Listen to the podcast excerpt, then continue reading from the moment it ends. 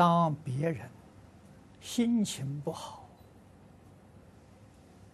或身体哪个地方有疼痛，他说弟子都能感应到，而且会受其影响。啊，这个可以说是相当的敏感啊！别人心情不好会影响他，嗯，他会感应到；别人身体有疼痛了，他也会感应到，啊。那么下面呢，他问三个问题：第一个，为什么能感应到别人这种的波动？啊呃，那我们用科学家的说法呢，他的感应呢，非常的灵敏。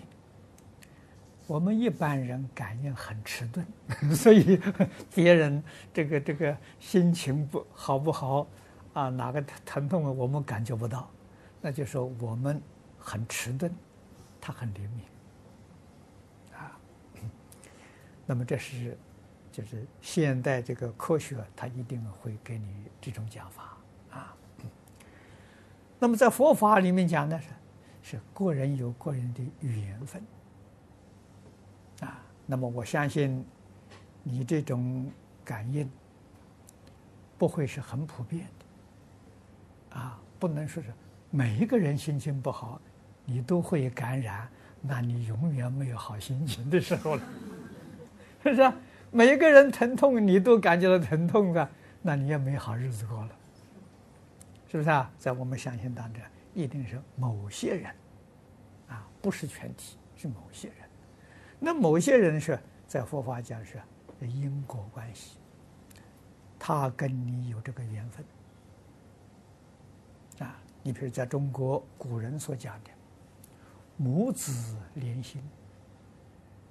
啊，这个母亲跟儿女感应呢，呃，特别明显，特别是做母亲的，啊，因为母亲念念的关怀儿女，儿女不见得想母亲，是不是？所以母亲这个这个敏感呢，绝对是超过子女，啊，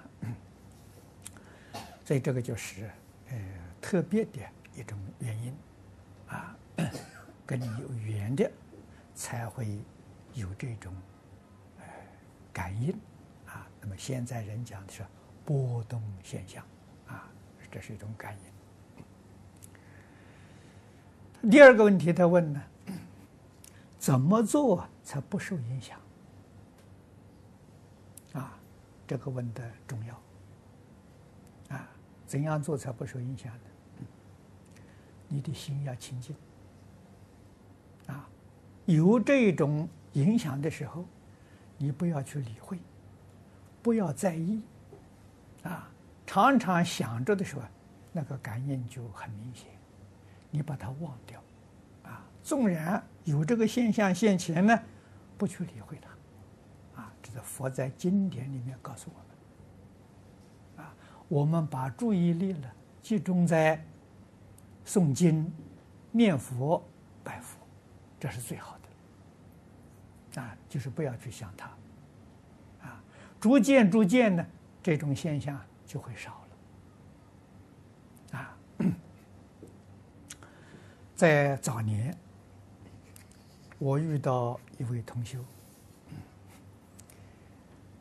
他学佛呢也很认真，啊，他参禅，每一天晚上啊，他都打坐。啊时间长了之后啊，这个定中境界现前，啊，现在什么境界呢？他能看到饿鬼道，他能看到阎罗王，这十殿阎王他都见过，啊，那么有时候在这个定中的时候，啊，他自己完全不知道，啊，有很多奇奇怪怪的动作，就像什么特异功能一样。啊，这个跳舞打拳，拳术非常柔软，但是他也没有学过，也没有练过，啊，居然那么熟悉，家里人都害怕，啊，以后遇到我，他把这些情形告诉我。啊，他说打坐的时候会有这些现象发生，自己不能控制自己。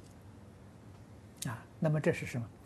这个是灵鬼呀，这个操作了他的身体，所以他自己不知道。啊，那么我就告诉他，我说你以后可以改念佛，不要打坐。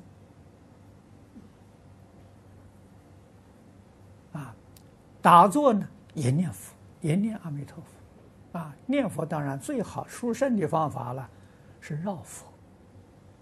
啊，就是我们一般讲三步，啊，佛法里面叫精显，啊，绕佛念佛，啊，这个方法最好，啊，那么他就改了，改了之后大概差不多有有七八个月，啊，他这个现象就没有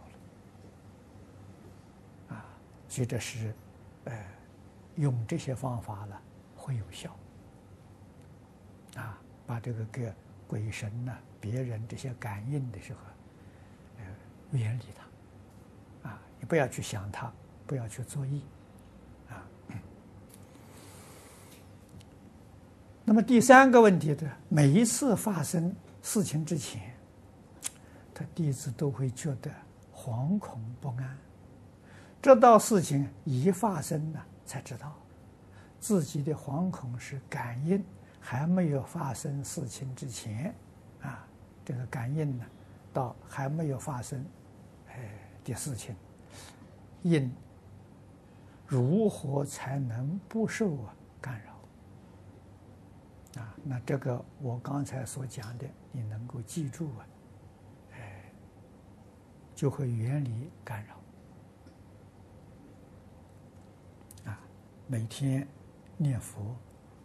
诵经，或者是听经拜佛，把这个注意力呢，在这上集中，啊，那么大凡呢，一般人会遇到这一些状况的时候，哎，你仔细去观察，像这个灵鬼附身呢，都是精神涣散，就是意精神意志不能集中，那个灵媒才会找到他，啊，一个人呢。精神意志集中，这个灵鬼不会找上身。找上身的时候，就我们讲心思散乱啊，所以你应当啊，把你的这个精神意志集中啊，集中就不会有这个事情啊。集中在佛号上可以，集中在念佛，集中在读经啊，集中在啊拜佛，这都都可以。啊，都是方法。